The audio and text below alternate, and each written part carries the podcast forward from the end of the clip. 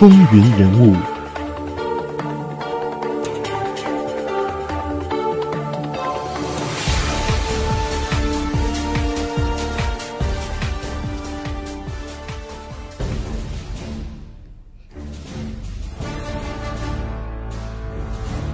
他崇尚平等，天赋人权，曾经留下这样的话语。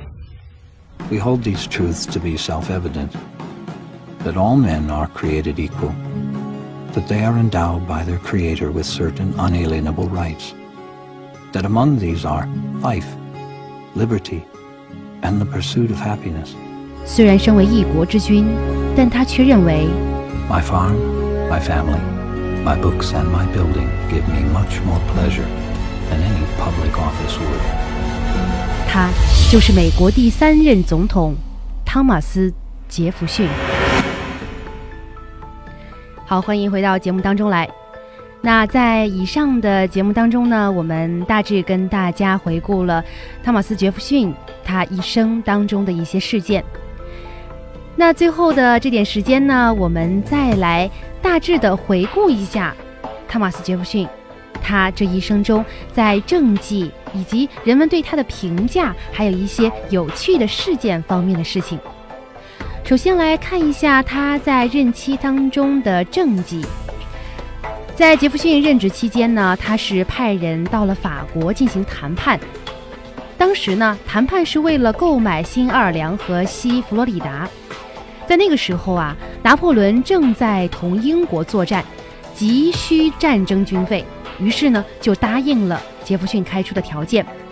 他向杰弗逊出售了从密西西比河到落基山山脉一大片土地。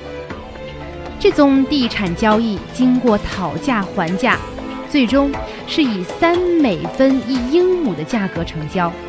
不知道这能不能算上是史上最便宜的房地产交易了啊？那史称呢，购买路易斯安那事件。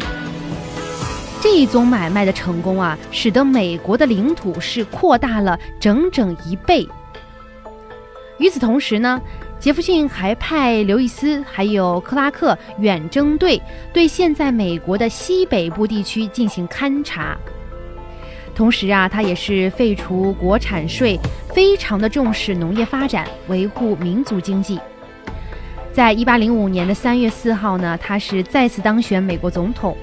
一八零七年签署了禁运法案，那与拿破仑战争中的交战国是终止了贸易关系。那他这样的做法呢，也使得美国的中立国地位获得了尊重。在一八零八年的时候，他是签署了禁止奴隶交易。那一八零九年呢？杰弗逊在功成名就之后，就退回到了蒙蒂塞罗，住进了自己设计的房屋里面。那在前面我们也提到了，他呢在晚年是致力研究建筑工程、哲学、古生物和自然科学，而且呢他还制定出了一套大、中、小三级教育制度。从1812年到1825年，他是亲自筹划并且建成了弗吉尼亚大学。担任了该校的第一任校长。那汤马斯·杰弗逊作为独立宣言的主要起草人，他作为一个包括了约翰·亚当斯和本杰明·富兰克林在内的起草委员会的成员，是起草了美国的独立宣言的第一稿。那可以看出啊，杰弗逊他在美国的历史上是书写了浓重的一笔的。他是这些开国元勋当中重要的一位。关于杰弗逊的民主思想呢，也有很多的讨论。那人们在后世的时候就看来呢，杰弗逊是深受了自然权利学说的影响，因为他在1770年这么早的时候就公开的表示说过，在自然法则下面，一切人生来都是平等的。后来呢，他又在英属美利坚权力概观中又谈到了自然权利。其实刚才我们在开头的这个小小的短片当中，如果大家有心仔细的听一下英文的话呢，它其实就是讲述了杰弗逊曾经说过的名言。大致的内容是这样的：他说，他他认为以下这些事实是不需证明就能不证自明的，那就是人生而平等，而且具有某些不可被剥夺的权利，而这些权利就包括了生命、自由以及对幸福的追求。那杰弗逊尤其在一七七六年呢，他草拟的独立宣言的原稿中啊，他对自然权利做了正面的阐述。他是这么说的：“我们认为下面这个真理是神圣的和无法否认的：人人生下来就是平等和独立的，因而他们都应该具有与生俱来的不能转让的权利，其中包括生命的生存、自由和追求幸福的权利。”也就是我们在刚才的片头当中英文讲述的部分。就因为这样啊，所以马克思在致美国总统林肯的信中呢，就曾经指出，他说：“独立宣言是第一个人权宣言。”洛克曾经说过：“每一个人都被自然赋予某种权利，其中包括生命、自由和财产权利。”很显然，杰弗逊的这句话呢，就是脱胎于洛克的学说了。那他是做了一个原则性的改动，因为当时的洛克他是站在新贵族立场上，竭力维护私有财产制度的，所以呢，他把这个财产权利加到了和生命自由平齐的这么一个权利。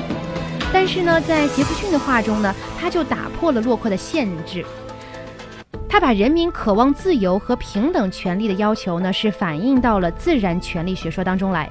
这样，自然权利学说便被赋予了民主主义的色彩，成为了为民主服务的理论根源，从而也创造性的发展了这个学说。那在一七八九年法国大革命爆发的时候呢，杰弗逊是时任驻法公使，他当时的好友啊拉菲德就在法国的国民议会起草了一部人权宣言。那么在列举人民的自然权利的时候呢？杰弗逊就建议他把财产权删掉，另外加上生命权、享有自己的劳动果实的权利，以及发挥个人才能的权利，还有追求幸福的权利，以及抵抗压迫的权利。由此我们可以看出啊，杰弗逊在人们追求自由平等这方面是多么的推崇。那么，它不仅仅是继承和发展了前人的自然权利学说，更重要的是，它以自然权利为依据，为争取人民的自由、平等权利而进行了坚强的斗争。他是第一个把自然权利学说写入官方文件的人。在一七八七年的时候，他对修改的联邦宪法中缺少保障人民的自由权利的条款是非常的不满。那么他要求啊，把保障人民自由的权利法案加到宪法中去，主张在法案中规定一系列人民的自由。第一呢，就是人民的言论自由；第二是出版自由；第三是宗教自由。总而言之，那么精神的自由、平等是杰弗逊非常关心的，而宗教信仰自由呢，是精神自由的一个组成部分。因此，他也为宗教自由的实现而进行了不懈的斗争。在一七七八年的时候，他就向弗吉尼亚议会提出了宗教自由法案，并获得了通过。他呀颇为自豪，而且认为这是他一生中最大的成就之一。那后来呢，就有专家对杰弗逊的一生做出了很多的评价。很多人都认为杰弗逊是美国历史上屈指可数的伟大的思想家，他所创造出来的博大精深的民主思想体系呢，带有浓厚的人文主义色彩。他是十八世纪启蒙思想在美国的主要代表人物之一。时间过得很快，一个小时时间很快就要过去了。那最后呀，华丽还想跟大家分享一点点关于杰弗逊的。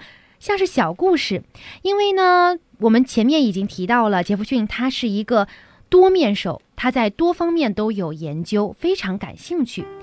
而且呀，他对于自己家里的建筑啊改造，以及一些器械方面的安装改造，都是颇有造诣的。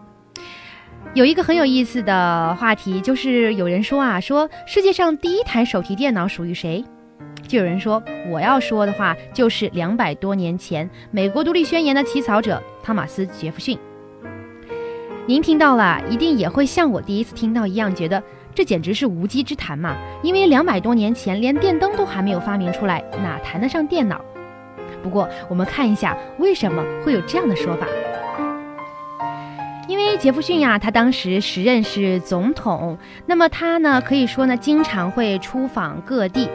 那他在出访的时候啊，那么他就要经常的带着自己的这个手提箱。他发明了什么呢？当时啊，在八年的这个总统期间啊，可以说他呢出使法国、出使各个国家或者说地方去办公的时候呢，他就发明了一个手提式的写字台。提在手里呢是个手提箱，放下呢一架就是一个写字台，翻开来就是他自己喜欢的纸。小抽屉里还有墨水瓶、鹅毛笔，还有削鹅毛笔的小刀。侧面的抽屉里呢有他日常用的小用品，还有一个政治家必用的蜂蜡的封印。总之啊，这个小小的箱子啊，真的是麻雀虽小，五脏俱全。当年一个绅士在书房里需要的东西是样样俱全，不管到了什么地方，他都有自己需要的东西了。这样的一个小箱子，两百年前呢，就相当于今天功能齐全的手提电脑了。不知道您听了以后觉得是不是也同意这样的说法呢？好，时间过得很快，非常感谢听众朋友们一个小时的陪伴。今天我们讲述的是美国第三任总统汤马斯·杰弗逊的故事。让我们相约下周，继续我们的风云人物。